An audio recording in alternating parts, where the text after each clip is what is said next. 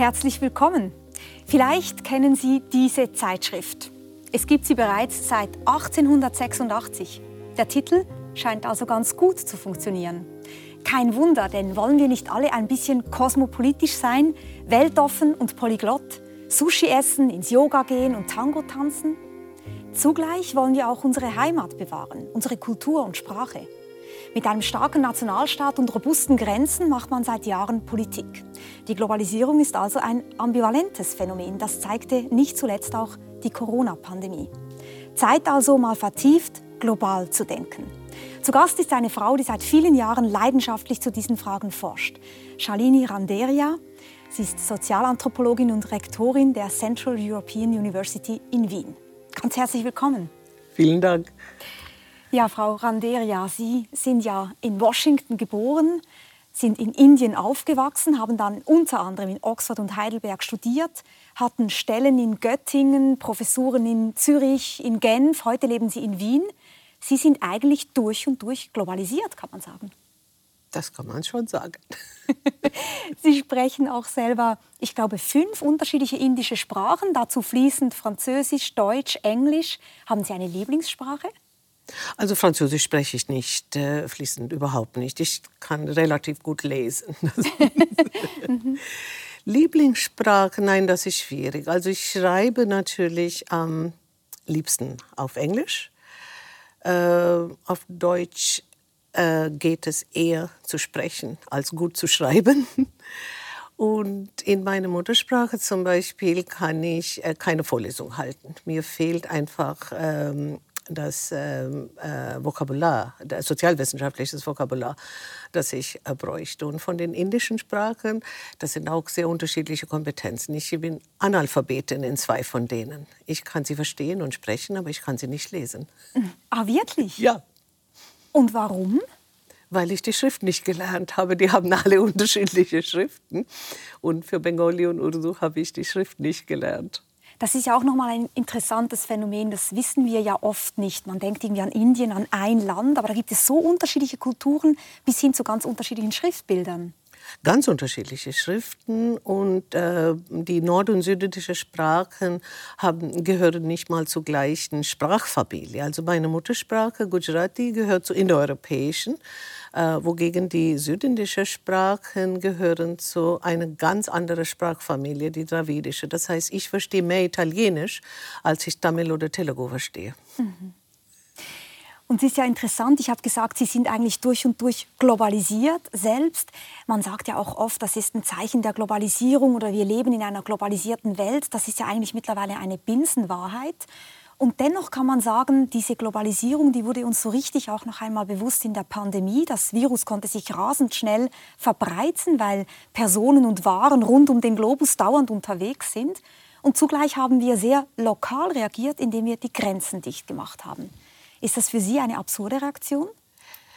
Ich meine, für die äh, als politische Reaktion war das verständlich. Aber äh, der, das Virus macht nicht halt an nationalstaatlichen Grenzen. Insofern äh, war das schon eine ähm, absurde äh, Reaktion. Ich, äh, man kann es verstehen, dass äh, der erste Reflex war sozusagen äh, politisch, ähm, die eigene äh, Staatsbürger, Bürgerinnen äh, zu schützen. Und viele Länder haben, äh, wenn Sie sich erinnern, vor zwei Jahren auch Flugzeuge in alle Welt geschickt, um die eigenen Staatsbürger, Bürgerinnen wieder aus den entferntesten ähm, Inseln, wo sie Urlaube gemacht haben, nach Hause zu holen obwohl eigentlich auf die Insel wäre man sicherer gewesen, wenn man die Zahlen jetzt im Nachhinein äh, sich anguckt. Also das heißt, der nationalistische Reflex war verständlich, aber äh, hat nicht viel geholfen. Und kurz darauf hat man gemerkt, äh, es geht auch nicht, äh, die Grenzen dicht zu machen, denn äh, die Warenströme äh, braucht man. Also äh, es hat einfach keinen medizinischen mhm. Gütern dann gefehlt. Ja. Als Deutschland dann die PPE-Masken ähm, äh, und äh, Schutzequipment äh, nicht in die, nach Österreich schicken wollte oder die US-Regierung nicht nach Kanada, gab es einen großen Aufschrei. Mhm. Dann haben natürlich Arbeitskräfte gefehlt. Ja. Kam Sommer, wusste man, wer soll die Spargelernte durchführen oder unsere Erdbeeren pflücken? Man musste dann die ähm, äh, Arbeiter, Agrararbeiter äh, ins Land lassen.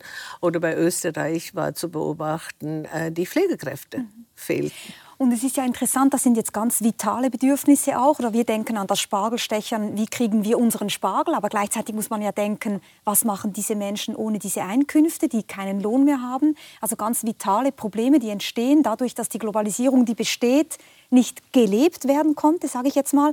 Aber dann entstehen auch so Alltagsprobleme. Ich kenne zum Beispiel viele leidenschaftliche Fahrradfahrer, die kein, keine Ersatzteile mehr kriegen für ihr Rennrad. Also wo man wirklich merkt, wir vergessen das manchmal, wie globalisiert der Handel ist, die Produktion, diese kleinen Teilchen, die von irgendwo aus der Welt kommen und nicht mehr bei uns geliefert werden können. Ja, Sie wissen, dass im Moment eines der größten Probleme ist äh, der Mangel an Chips, weil viele Chipfabriken zugemacht haben weil es äh, kaum Nachfrage gab in der ersten Phase äh, von Covid. Äh, und sie haben, die Fabriken haben ihre Produktion runtergefahren ähm, und äh, sind nicht mehr in der Lage äh, zu liefern. Mhm. Und das heißt, Engpass ist so gravierend, äh, dass äh, die Lieferfristen bis auf ein Jahr im Moment erstre sich erstrecken. Und damit ist Produktionsstillstand teilweise durch mangelnde Produktion, teilweise weil die großen Firmen, die sehr, sehr großen Firmen, haben gehortet. Mhm. Wenn man sich so das vor Augen führt, dass die Globalisierung eine Tatsache ist, kann man ja sagen, da lohnt es sich gar nicht dafür oder dagegen zu sein. Das ist so ähnlich wie wenn man für oder gegen den Regen wäre beispielsweise. Zugleich gibt es natürlich die sogenannten Globalisierungsverlierer und die sind eine politisch wichtige Größe. Man sagt oft, dass der Brexit beispielsweise oder auch die Wahl von Donald Trump bis hin zu populistischen Regierungen sehr stark zu tun haben mit den sogenannten Globalisierungsverlierern. Können Sie die irgendwie verstehen? Ja, ich kann sie verstehen. Ich kann verstehen, äh, dass äh, es Menschen gibt, äh, überall in der Welt, die ein Gefühl haben, entweder ihre Arbeit verloren zu haben wegen der Deindustrialisierung in vielen Ländern oder dass ihre Löhne geringer geworden sind, dass viele Menschen auch das Gefühl haben, der Machtlosigkeit nicht gehört zu werden und so weiter. Die Frage ist, ist das wegen der Globalisierung? Äh, denn also wenn Sie das wie mit Regen vergleichen, ja, die Globalisierung ist nicht ein Naturereignis. Es ist politisch gewollt, politisch auch gesteuert. Und die Art und Weise, wie wir darüber sprechen, ähm, es klingt, als ob es über uns äh, irgendwie hereingebrochen ist. Ja? Aber die Verlierer sind nicht Verlierer von Globalisierung, sie sind Verlierer von einer ganz bestimmten neoliberalen ökonomischen Globalisierung. Und die ist von äh, Frau Thatchers Regierung in England und von Reagan, äh, als äh, er Präsident war in den USA. Also schon sehr alt. Sehr alt. Die mhm. ist nicht die letzten zehn Jahre. Mhm. Wir vergessen das hier ähm, äh, in den Westen, sage ich mal erstmal, weil in den Ländern des globalen Südens ist diese neoliberale Globalisierung als in Form von Strukturanpassungsmaßnahmen durch ähm, die Schuldenkrise ähm, hineingebracht worden. Dadurch, dass die Länder Schulden äh, gemacht haben und Kredite aufgenommen haben von hochverschuldet waren, Kredite aufgenommen haben von der Weltbank und Internationalen Währungsfonds, wurde ihnen eine Strukturanpassungspolitik, eine Austeritätspolitik aufgedruckt. Und also beispielsweise zu sparen im Bereich der Sozialwerke zum Beispiel. Wohlfahrtsstaatliche mhm. Leistungen, die sowieso inadäquat waren, aber auch die, die da waren, sollten zurückgebaut werden. Äh, der Staat soll nicht in öffentliche Bildung, in öffentliche Gesundheit investieren. Genau die ähm, äh, Schwächung der öffentlichen Gesundheitsinfrastruktur in afrikanischen Ländern zum Beispiel, die wir jetzt während der Pandemie äh, als Problem sehen. Aber das, das sind alle nicht Natur Konjunkturereignisse. Das sind alle politisch gewollte Maßnahmen, Privatisierung, Liberalisierung der Wirtschaft, ähm, Abbau von Protektionismus in den Ländern des Südens, während die EU und die USA den Protektionismus aufrechterhalten haben. Aber das ist jetzt interessant, weil ich habe von Globalisierungsverlierern gesprochen und hatte natürlich in erster Linie diejenigen im Norden im Blick oder ich habe vom Brexit gesprochen, von Donald Trump. Sie haben jetzt eigentlich sozusagen gewechselt in den Süden und gesagt, na ja, es geht darum, dass man eine Globalisierung befürwortet hat, bei denen man den ärmeren Ländern irgendwelche Programme aufgedrückt hat gegen Kredite, die sie erhalten haben. Man muss ja auch sagen, da gibt es auch sehr viele Globalisierungsgewinnerinnen und Gewinner. Es gibt ja auch viele Menschen, die aus der Armut gefunden haben, dadurch, dass Arbeitsplätze verlagert worden sind in ärmere Länder und so weiter. Aber die Globalisierungsverlierer im Norden, die sind davon ja nicht im engeren Sinne betroffen. Das ist richtig. Das heißt, ich glaube, dass äh, eine Sache, die äh, man äh, wirklich ähm, ähm erstmal äh, zur Kenntnis nehmen muss, ist, die Globalisierungsgegner und Verlierer sind nicht Länder. Mhm. Die sind innerhalb jeder Gesellschaft hat, haben einige Schichten gewonnen und einige Sektoren verloren. Und äh, das heißt, man muss einfach wegkommen von ähm, Nationalstaat oder Land als eine Einheit, in der wir die Auswirkungen der Globalisierung ähm, sehen wollen. Es gibt äh, sehr, sehr viele äh, Menschen in Indien oder China, die durch die Verlagerung von Produktion ähm, in diesen Ländern, ähm, zum Beispiel Callcenters in Indien, äh, gewonnen haben. Ja, in China sowieso durch die Verlagerung von sehr, sehr viel Produktion. Und das sahen wir dann äh, während äh, der Pandemie, dass äh, die meisten unserer äh, Medikamente in Indien und China oder viele der aktiven Stoffe in unseren Medikamenten werden in Indien und China produziert. Und 60 Prozent aller Impfstoffe werden in Indien produziert. Mhm. das heißt, diese ganze Supply Chains, die auch unterbrochen worden sind, und das haben wir unter der Pandemie erst realisiert, wie stark diese Art von wirtschaftlicher Vernetzung ist. Nichtsdestotrotz, die Ungleichheit, die bestand, sie ist durch neoliberale Globalisierung auch in vielen Sektoren verschärft worden, ist durch die Covid-Pandemie mhm. nochmal verschärft worden. Was meinen Sie, wenn Sie sagen, wurde verschärft durch Neoliberalismus? Die, die, weil die Einkommensungleichheit, äh, also die Reichen sind viel, viel reicher geworden. Viele, die arm waren, sind abgehängt worden. Also das ist das Paradoxe an ähm, äh, viele dieser äh, Entwicklungen äh, in der wirtschaftlichen Globalisierung sind die Gegenläufigkeiten. Äh, zum Beispiel die ähm, Kupferfasern, die man äh, braucht, mhm. um äh, einfach äh, die ähm, äh, technologische Infrastruktur für die äh, engere Verbindung herzustellen. Die kommen aus Sambia zum Beispiel. Sambia ist ein großer äh, Exporteur von, ähm, von Kupfer. Kupfer, gewesen. Mhm. Ja? Als sie durch die Glasfaserkabel ersetzt worden sind, ist Sambia abgekoppelt von der Globalisierung. Ja? Das heißt, wenn ein Land so stark auf äh, dem Export von einem Produkt wie Kupfer angewiesen war und ein bisschen Industrialisierung, ein bisschen Wohlstand, ein bisschen Annäherung an äh, äh, Wirtschaftswachstum mhm.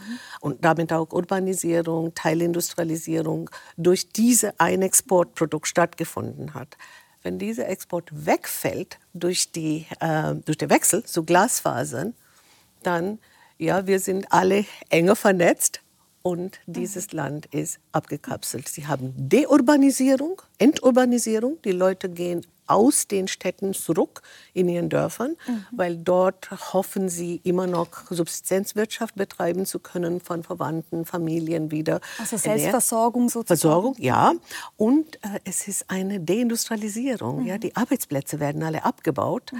Und das heißt, diese, es gibt einen zweiten Teil, den wir nicht gesehen haben, bis wir in Brexit oder in den Trump-Wählern das zur Kenntnis nehmen. Und mit wir meine ich wir im Westen, mhm. diejenigen von uns, also ich bin Ethnologin, die äh, über globalen Süden geforscht haben, haben wir das schon zur Kenntnis mhm. genommen und viel darauf aufmerksam mhm. gemacht. Und Sie haben jetzt ein Detail genommen, Sambia und den Kupfer, und man merkt sofort, man kann eigentlich gar nicht über Globalisierung sprechen, ohne tausend kleine Phänomene in den Blick zu nehmen. Das Thema ist eben an sich so groß, so global, so vernetzt, dass es schwierig ist, überhaupt einen Blick darauf zu werfen. Wir wollen es trotzdem versuchen in dieser Stunde. Und ich würde gerne noch einmal auf diese politische Ebene zurückkommen.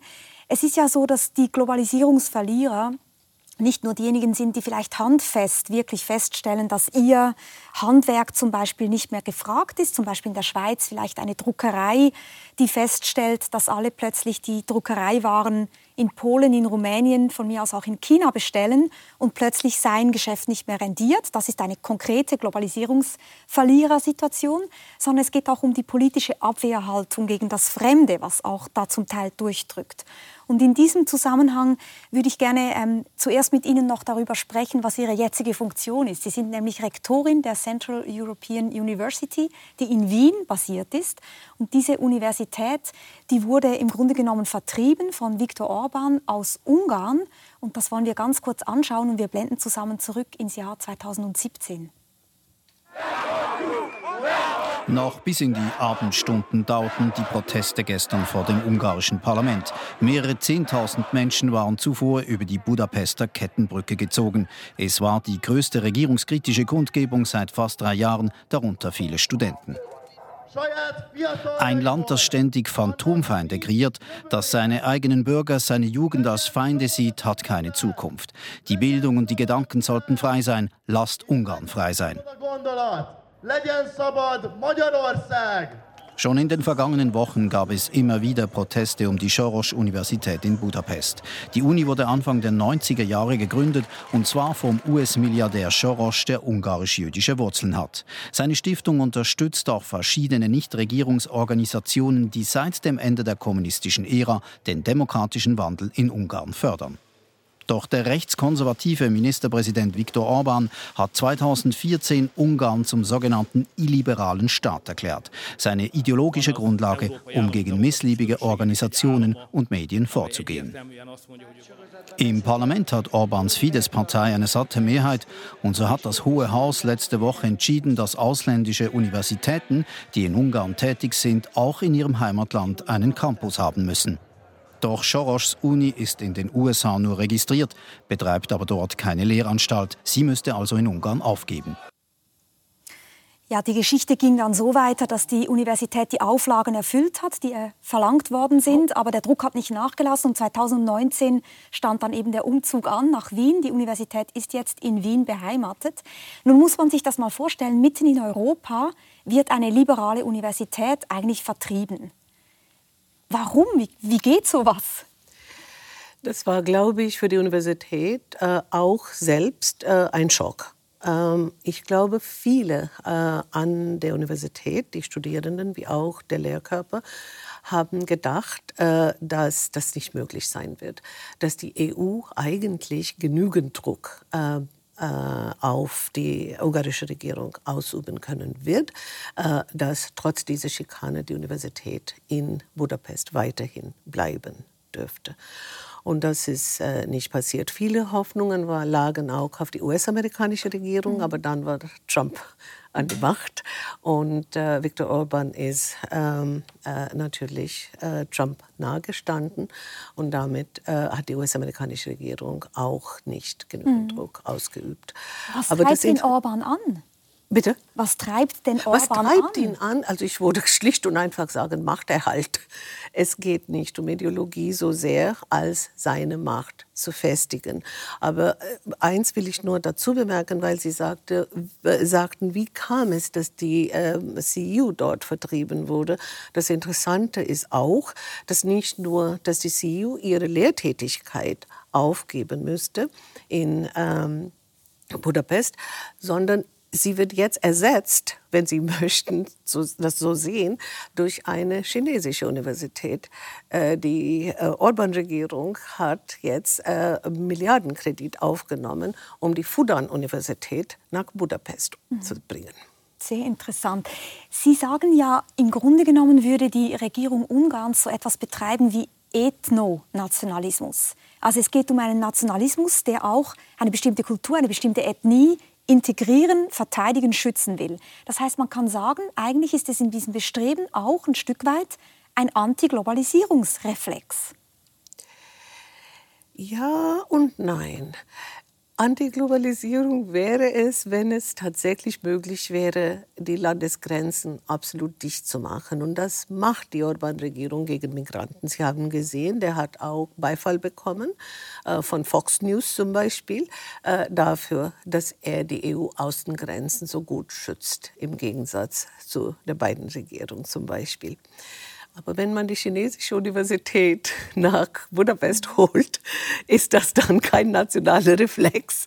Das ist auch keine Art Öffnung der eigenen äh, Wissenschaft, aber nicht Richtung Liberalismus, sondern Richtung chinesische Art äh, der Kontrolle mhm. über äh, die Wissenschaft.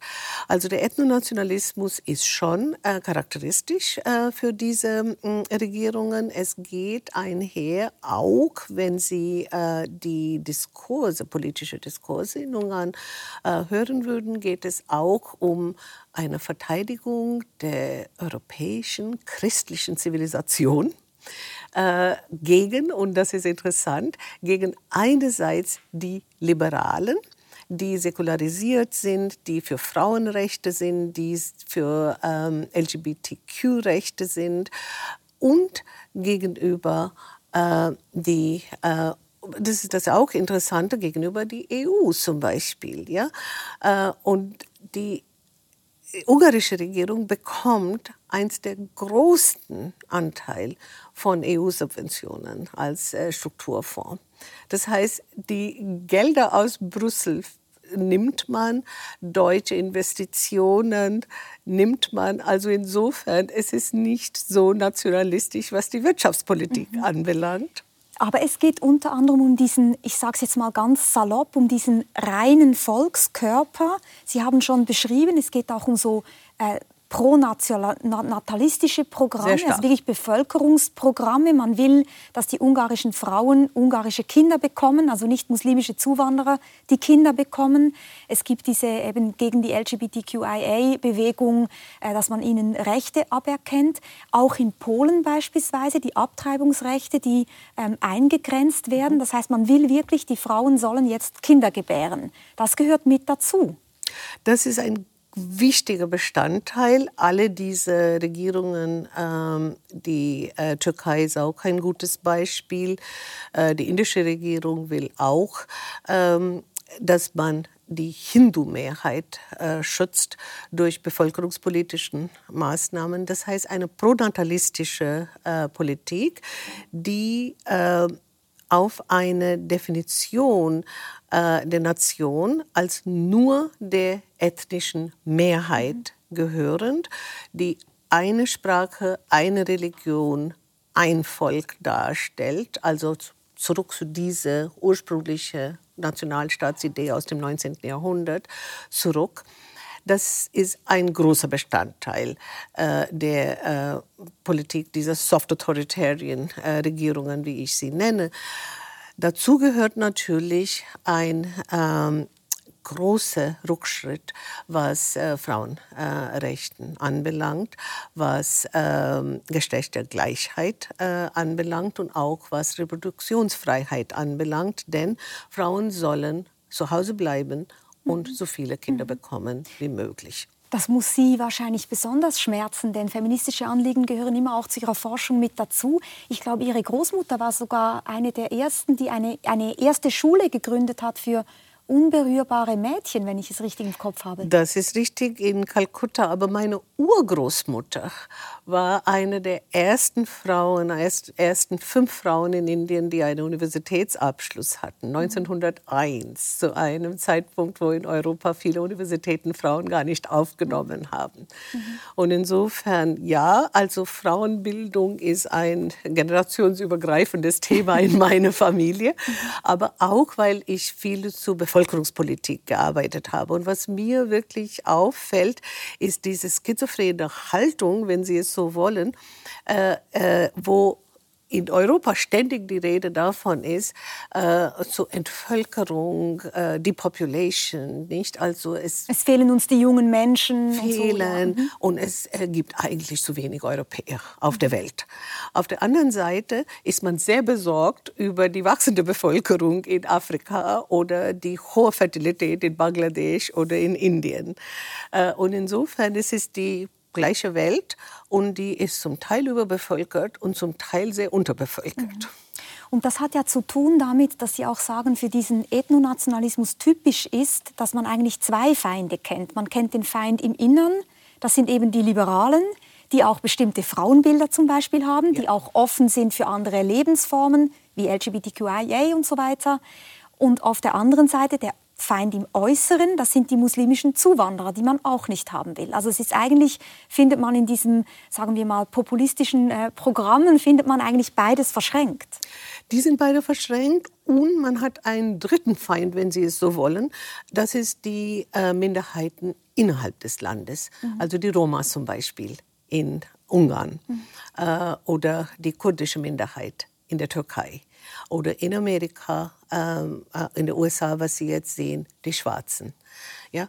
Und es geht auch immer darum, äh, die ein Teil äh, der äh, Diskurse und auch äh, Praktiken gehen darum, äh, dass diese Bevölkerungsteile, die einem äh, unliebsam sind, die eigentlich nicht zum reinen nationalen Volkskörper dazugehören, deren Fertilität zu dämmen. Sie sollen gar nicht so viele Kinder bekommen. Und in den USA hört man dauernd, dass die ähm, weiße Bevölkerungsanteil äh, zurückgehen wird, verglichen mit äh, Latino und äh, schwarze Bevölkerungs-Communities. Ähm, äh, und das heißt, es geht auch immer um äh, Differential Fertility. Ja, es ist immer gesehen als, äh, also Ajanopa Durai hat ein Buch mit einem wunderbaren Titel, das heißt The Fear of small numbers. Und das ist immer sozusagen diese kleinen Minderheiten, die die Reinheit äh, der äh, Nation und den Volkskörper irgendwie gefährden. Vielleicht eine, eine kritische Frage in diesem Zusammenhang. Laufen wir nicht manchmal auch Gefahr, gerade die Liberalen, zu denen ich Sie jetzt auch einmal zähle, ähm, dass wir einerseits feministisch sein wollen, eben weltoffen, wir wollen alle integrieren und gleichzeitig wir uns auch bewusst sein müssen, dass man manchmal auch ein Frauenbild importiert, was durchaus gerade dieses liberale Frauenbild, Gleichheit beispielsweise der Geschlechter, auch wieder angreift und unterminiert. Meinen Sie importiert, äh, wer importiert von wo so ein Frauenbild? Ja, das ist natürlich ein heikles Thema, aber gerade in der Schweiz diskutiert man auch sehr oft darüber, dass teilweise durch Zuwanderung vielleicht auch Frauenbilder in die Schweiz kommen, die wiederum von liberaler Seite her auch kritisch gesehen werden. Also woher Ach, kommt so eigentlich diese Gleichheitsidee? Wie können wir diese Gleichheitsidee bewahren? Gerade wenn wir von Ethnonationalismus sprechen, und wir werden nachher auch noch sehr kritisch über dieses Bild sprechen, aber wenn wir davon ausgehen oder die Idee haben, es gibt solche Werte, die wir bewahren wollen, dann gehört da ja beispielsweise auch dazu Gleichheit von Mann und Frau. Und darauf würde ich bestehen. Also äh, ich glaube, Multikulturalismus heißt nicht, äh, dass äh, man eigentlich äh, alles zulässt. Also ich glaube, die Frage ist, welche Differenzen kann eine äh, liberale Gesellschaft zulassen und wo hört äh, unsere Toleranz bei bestimmten Praktiken auf. Und ich glaube, die Genderfrage wäre schon eine Frage, die man unter dieser Perspektive äh, absolut diskutieren muss. Äh, und natürlich äh, die Toleranz, die Idee einer, äh, der Toleranz heißt, dass ich doch bereit sein muss, mit Lebenspraktiken, Wertvorstellungen zu leben, die nicht gerade meine sind. Weil wenn sie meine sind, dann bin ich nicht tolerant. genau. ja? Also das heißt, per Definition muss ich bereit sein, äh, gewisse Differenzen äh, nicht nur zu akzeptieren, sie auch zu respektieren. Aber die Frage dann wäre, wo äh, werden wir die Grenzen ziehen? Und darüber musste man gemeinsam dann äh, diskutieren. Mhm. Ich meine, die europäische Idee, aus dieser nationalstaatlichen Idee stammend, äh, ist immer für eine ethnonationalistische, weil die sagt dann, die Kultur der Mehrheit ist die Leitkultur. Ja, aber das ist dann die christliche. Ja? Aber die Frage dann ist, was wird aus anderen religiösen Vorstellungen, andere Glaubensrichtungen, ähm, andere äh, Lebenspraktiken? Und wie weit kann man sie als eine Bereicherung mhm. für eine Gesellschaft sehen? Mhm. Und wenn man aus Indien kommt, dann kennt man nicht anders als diese Diversität von Sprachen, Diversität von Religionen, äh, äh, Glaubensrichtungen, Praktiken. Das ist ja auch etwas, was Sie immer wieder betonen, dass Sie sagen, wir haben so dieses Bild im Kopf, eine Demokratie braucht ein einheitliches Demos, ein, ein Volk, das eben dieselbe Kultur hat. Das ist die Idee des Nationalstaates. Und Sie sagen aus Indien kommend, nein, gerade Indien ist eigentlich das Gegenprogramm, weil in Indien sich so viele Kulturen, Sprachen, wir haben am Anfang schon darüber gesprochen, Schriftbilder, ähm, viele Religionen nebeneinander leben. Es ist eigentlich die größte funktionierende Demokratie weltweit gesehen. Das ist richtig. Und ich meine, in, äh, 1947, als Indien unabhängig wurde, das war schon ein Wagnis. Äh, nicht nur wegen der Diversität, auch wegen der Tatsache, dass eine mh, hm, Mehrheit in der Bevölkerung äh, nicht lesen und schreiben konnte. Und weil es so große Unterschiede und auch hierarchische Unterschiede wegen des Kastensystems, auch wegen Klassensystems in Indien gegeben haben, dass viele Leute von Anfang an gesagt haben, eine Demokratie ist zum Scheitern verurteilt.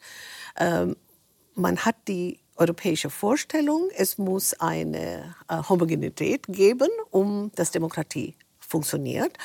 Es muss auch ähm, äh, relativ viel Wohlstand geben, damit Demokratie funktioniert. Und Indien zeigt gerade, dass das nicht der Fall sein muss.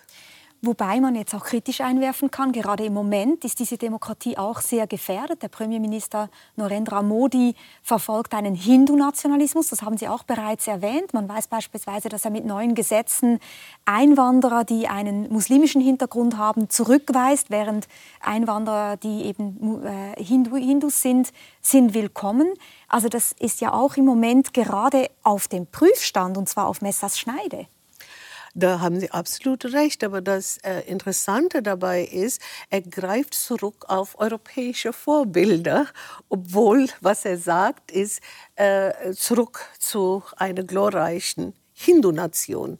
Aber alle Vorbilder, die dafür sind, also diese Exklusion von Minderheiten, eine Nation, eine Ethnie, eine Religion, das sind alle europäische Vorbilder eines Nationalstaates und nicht des ein Vielvölkerstaates wie Indien.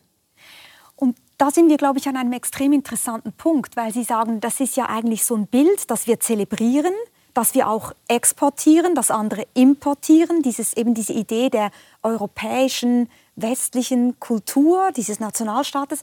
Und sogar diese Idee ist eigentlich falsch. Das ist eigentlich die Idee, nämlich zu sagen, wir sind auch gar nicht so rein. Es gibt nicht dieses äh, homogene Gebilde des Nationalstaates, gab es nie, denn unsere Geschichte fußt zum Beispiel auf Kolonialgeschichte. Das heißt, es gibt eigentlich diese eine europäische Idee auch so gar nicht.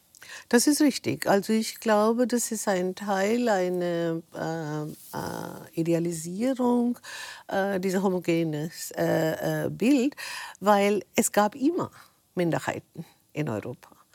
Ähm, und die Tatsache, dass man äh, einen reinen Volkskörper wollte, ohne Minderheiten, wir haben äh, dann gesehen, worin das gipfelt in den Nationalsozialismus. Äh, und insofern diese Exklusion ähm, oder die Idee, dass bestimmte Teile der Gesellschaft so bedrohlich sind, dass sie nicht integriert werden können. Ja, das ist etwas, was aus Europa dann diffundiert ist in äh, der restlichen Welt. Und in Indien äh, war, und das sehen Sie, äh, 47, als der indische Staat gegründet wurde, Pakistan hat sich zu einem muslimischen Staat erklärt. Indien hat sich zu einem säkularen, multireligiösen Staat erklärt. Und äh, das heißt, es war schon bei der Teilung des Landes ganz klar, Indien möchte nicht diesen Weg gehen, dass äh, für Indien es sehr, sehr wichtig war, Minderheitenrechten zu schützen und explizit zu schützen, genau weil wir diese europäischen äh, Nationalstaatsidee nicht übernommen haben. Und dieses homogene Gebilde, das Sie kritisieren in Ihren Arbeiten und immer darauf hinweisen, das gibt es so eigentlich nicht. Das ist eigentlich ein Traum, ein, ein, ein Schaumgebilde, auf dem wir da unsere Ideen bauen. Ähm, das hat ja auch viel damit zu tun, dass Sie sagen, wir verdrängen eigentlich diese Kolonialgeschichte. Und der britische Kulturtheoretiker Stuart Hall, der kam in den 1950er Jahren aus Jamaika nach äh, England und hat in einem Text, den Sie auch zitieren in Ihren Schriften, sehr schön gesagt, er hätte eigentlich für sich festgestellt, dass er zumindest symbolisch immer schon in diesen Ländern, wie zum Beispiel in England, da gewesen sei, zumindest als Zucker auf dem Boden der britischen Teetasse. Ja, das ist ein sehr schönes äh, äh, Bild, finde ich, äh, weil es zeigt, dass etwas, was wir immer mit England verbinden, the afternoon tea. Der Tee kam aus Sri Lanka oder Indien. Äh, Zucker kam aus Jamaika. Dieser Zucker war in Plantagen ähm, angebaut worden, das nur mit Sklavenhaltung ähm, äh, und Sklavenarbeit ähm, äh, funktioniert haben.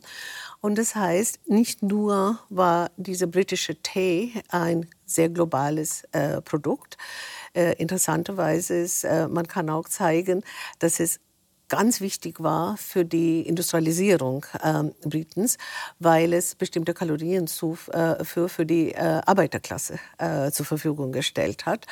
Und äh, das ist einfach auf sehr ungleiche wirtschaftliche ähm, Verhältnisse, äh, koloniale Ausbeutung sowohl von Arbeitskräften wie auch von, also menschenunwürdige Sklaverei, aber auch von kolonialer Ausbeutung von fremden Grund und Boden äh, berührt.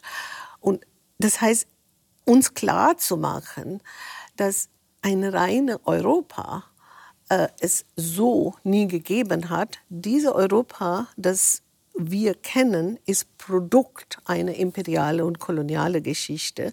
Und nicht nur Indien gehört zu einer postkolonialen Welt, Europa gehört genauso zu dieser postkolonialen Welt, dass wir beide leben in einer postkolonialen Welt.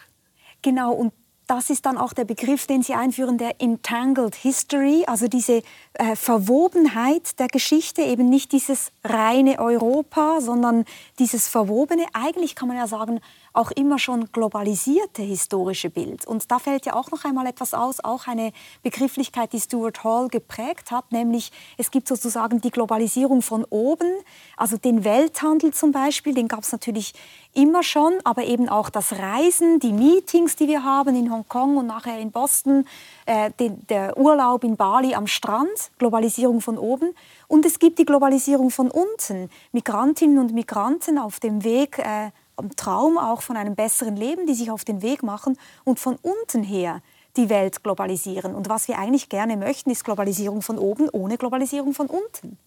Das ist richtig, äh, weil äh, also ich meine diese Migration, die äh, mit der Sklaverei äh, schon und das ist Zwangsmigration ja anfängt, hat einen Boden für die Art von wirtschaftlichen Abhängigkeiten, Asymmetrien vorbereitet, die bis heute dauern. Äh, und zwar, wir haben nicht Sklaverei im alten Sinne, aber wir haben auch moderne äh, Sklaverei, sklavenähnliche Verhältnisse, Abhängigkeitsverhältnisse, extrem schlechte Löhne, die bezahlt werden und so weiter. Ja. Heute Morgen habe ich äh, zum Beispiel beim Frühstück Himbeeren gegessen und gedacht. Also frische Himbeeren. Es gab in meinem Büschemüsli äh, sehr gute äh, Himbeeren. Ich meine, wahrscheinlich kommen sie äh, jetzt im Februar aus äh, Ecuador oder so. Aber in zwei Monaten werden sie aus Portugal kommen. Aber die Arbeitskräfte, die diese Himbeeren ernten werden in äh, Portugal, äh, werden weniger als vier Euro pro Stunde für zwölf Stunden Arbeitstag äh, bezahlt bekommen. Und sie kommen aus Nepal und Pakistan und werden unter extrem schlechten Bedingungen dort arbeiten. Oder interessanterweise Mozzarella-Käse in ähm, Italien wird hauptsächlich von indischen Bauern aus dem Punjab heutzutage hergestellt.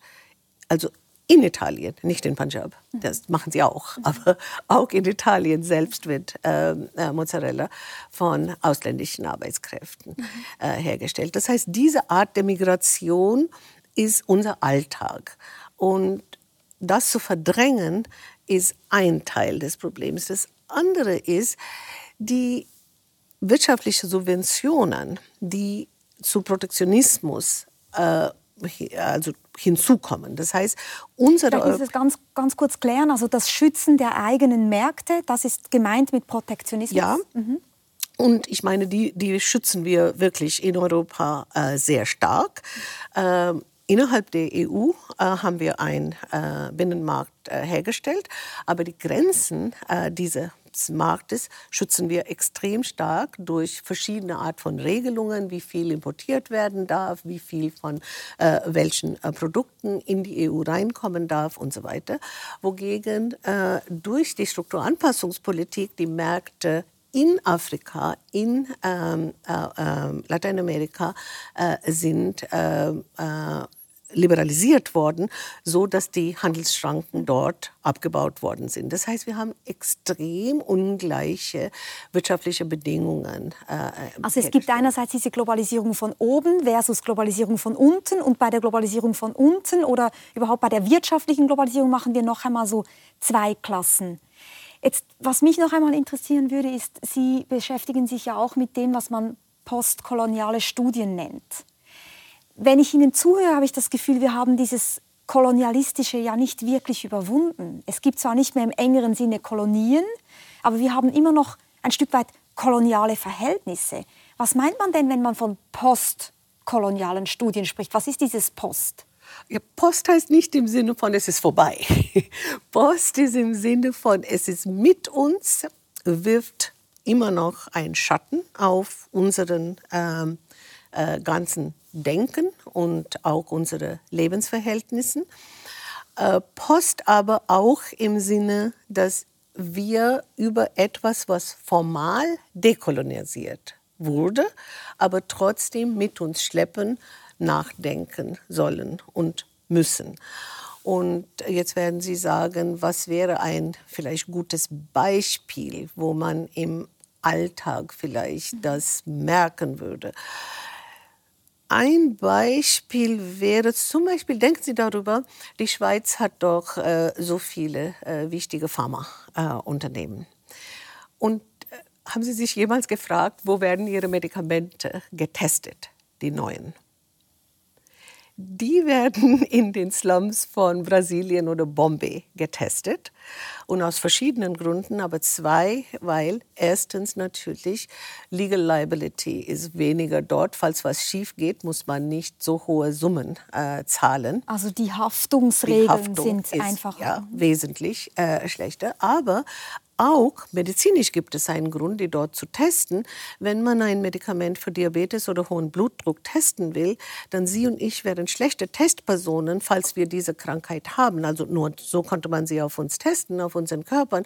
Aber wir werden mit hoher Wahrscheinlichkeit sowieso Medikamente gegen diese Krankheit bekommen. Insofern kann man die Wirkung der neuen Medikamente nicht gut testen auf unseren Körpern. Also was man braucht, sind sogenannte naive Populationen. Leute, die diese Krankheiten haben, aber nicht behandelt werden mit Medikamenten bisher dagegen. Dann kann ich gut testen, ob das neue Medikament wirkt. Also ein Medikament, noch um es besser zu verstehen, ein Medikament muss getestet werden an einer Person, die nicht therapiert ist, für das, wogegen sie dieses Medikament dann bekommen soll, was man testen will. Genau, mhm. genau. Und natürlich ist diese Populationen sind wesentlich einfacher in ärmeren Ländern zu finden, weil dort die Leute entweder gar nicht wussten, dass sie mhm. bestimmte Krankheiten haben oder wenn sie das wissen, haben sie nicht das Geld, um diese Medikamente äh, zu besorgen. Das heißt, alle diese Medikamente werden großteils in ärmeren Ländern des globalen Südens getestet. Nachdem sie getestet worden sind, werden sie niemals für diese Leute wieder zugänglich werden, weil sie viel zu teuer sind. Und das ist jetzt ein, natürlich ein, ein furchtbares Beispiel, muss man sagen, extrem stoßend. Gleichzeitig würden vielleicht viele denken, würde man da nicht einfach von Ungleichbehandlung sprechen, von Ungleichheit? Warum ist es wichtig, das so zu framen, dass man sagt, das hat zu tun mit kolonialem Denken? Weil ich denke, es geht wirklich die Folie äh, sozusagen, und ich gebe ich ein zweites Beispiel, das vielleicht noch äh, äh, klarer macht, was ich meine. Aber weil der Punkt hier ist, es ist nicht zufällig, welche Länder oder welche Populationen äh, für uns Testpersonen werden. Die Folie für diese Art der heutigen wirtschaftlichen Ungleichheit ist eben die kolonialen Verhältnisse. Das reproduziert die, eigentlich diese Verhältnisse weiter. Absolut, obwohl wir formal diesen Kolonialismus nicht mehr haben. Also ja, nach äh, den 50er Jahren, 60er, äh, die meisten Kolonien sind formal keine Kolonien mehr, die ehemaligen. Aber mh, die, äh, die, die Strukturen der Ungleichheit, die durch jahrhundertlange Ausbeutung und Ungleichbehandlung aufgebaut wurden, die werden nicht abgebaut, sondern sie werden nicht nur zementiert, sondern sie werden weiter reproduziert. Aber vielleicht gebe ich Ihnen ein zweites Beispiel, was es klarer macht. Die äh, Vandana Shiva, eine indische Aktivistin, Umweltaktivistin, nennt es Biopiraterie.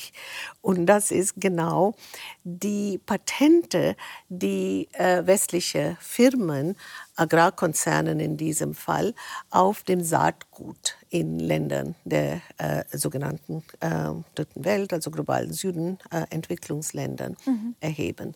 Und das gute Beispiel wäre äh, der Basmati-Reis, den Sie vielleicht kennen und essen, kommt aus Indien und Pakistan. Den und ich selbstverständlich falsch betone, weil ich sage Basmati-Reis. Nein. Ich habe jetzt gehört, dass man das anders ausspricht. Ja. Das ist wie mein Nachname. Mhm. Man muss erste Silbe.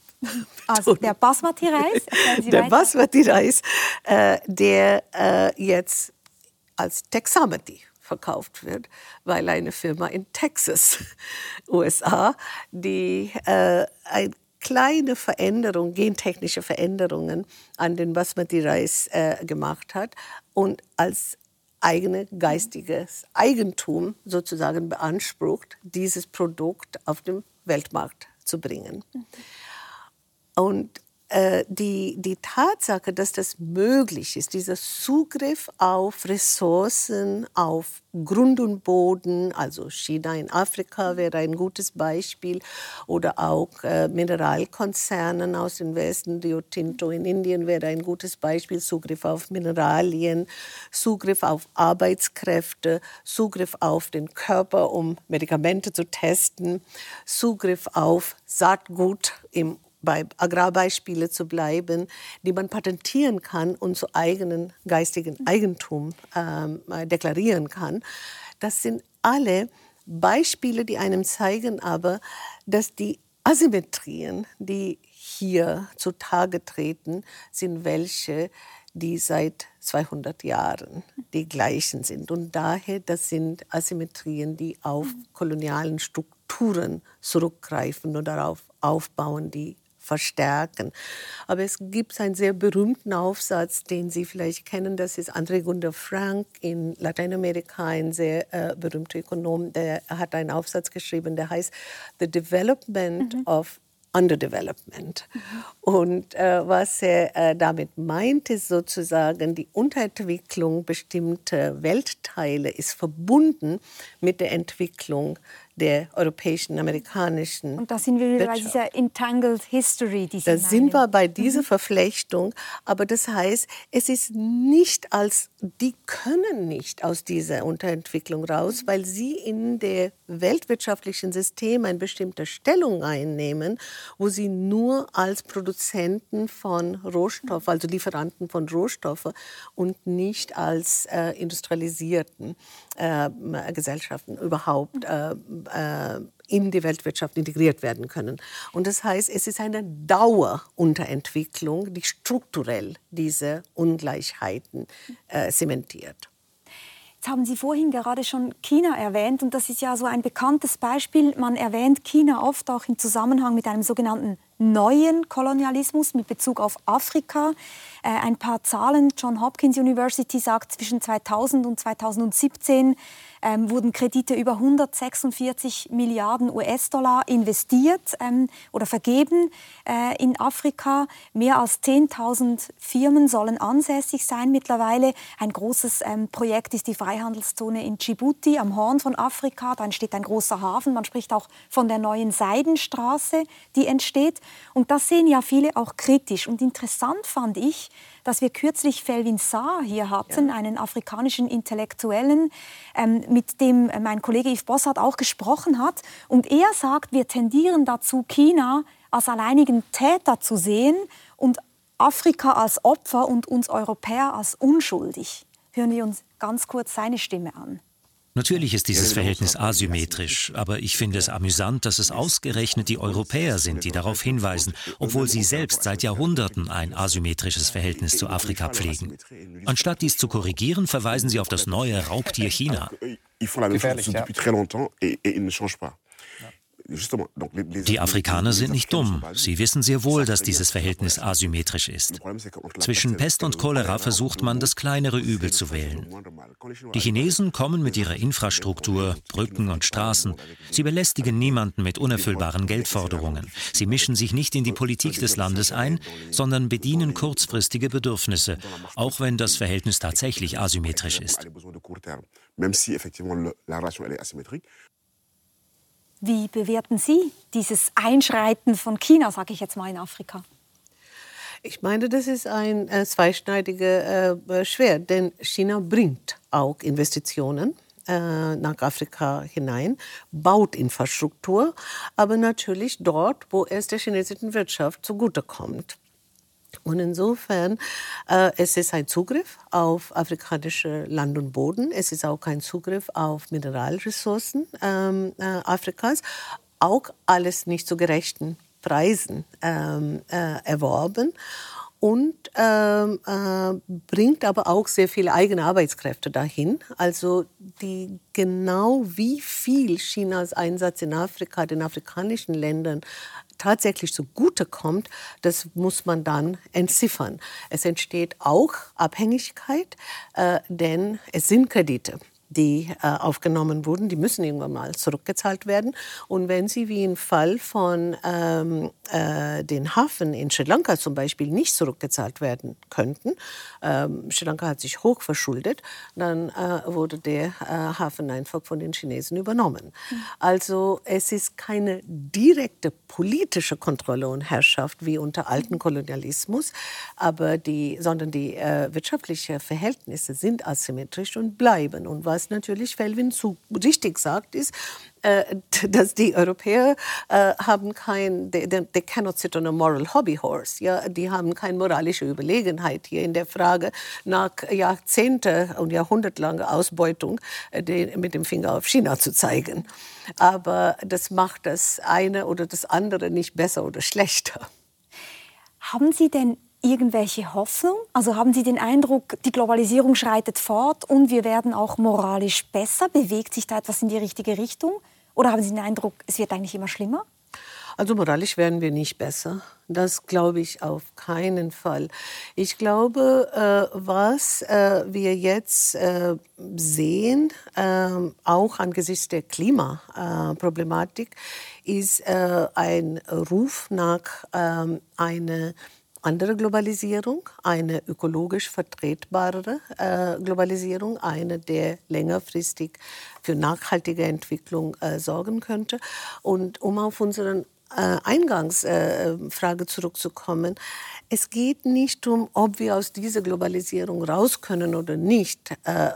Die Frage ist, ob wir diese Globalisierung als politisches Projekt umgestalten können. Können wir eine gerechtere Globalisierung haben? Und, ich Und glaub, können wir? Ich glaube, wir werden sie nur bekommen, wenn genügend Druck, äh, politischer Druck entsteht, äh, die Bedingungen äh, mhm. dahingehend zu ändern.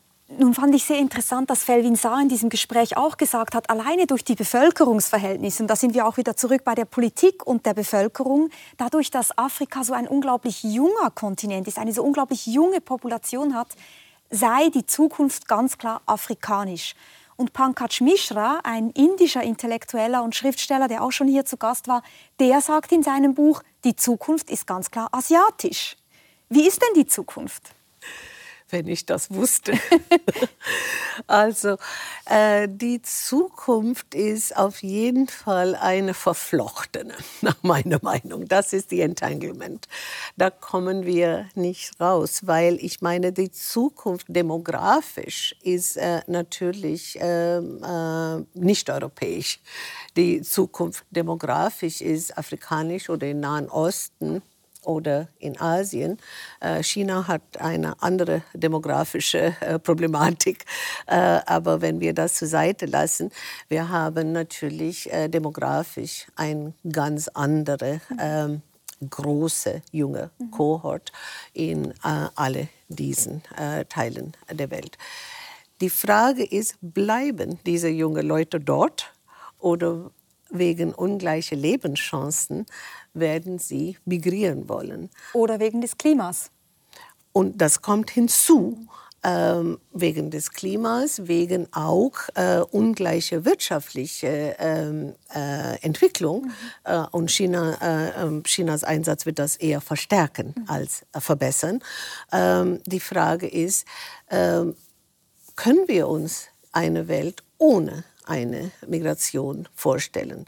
Und daher denke ich nicht, dass die Zukunft ein Kontinent sozusagen gehört, sondern die Zukunft mhm. muss uns mhm. äh, zusammengehören, insbesondere angesichts des äh, Klimawandels, der uns äh, bevorsteht. Und da sind wir eigentlich auch wieder beim Anfang des Gesprächs, nämlich bei dieser Angst, dieses christliche Erbe, sage ich jetzt mal, dieses reine Europa nicht bewahren zu können. Weil wenn man ihnen zuhört oder eben in Saar, dann kriegt man den Eindruck, bevölkerungsmäßig ist die Sache eh gelaufen und wir müssen lernen, eben vernetzt zu denken und uns nicht zu fürchten vor diesen unterschiedlichen Kulturen, sondern, ja, sondern was?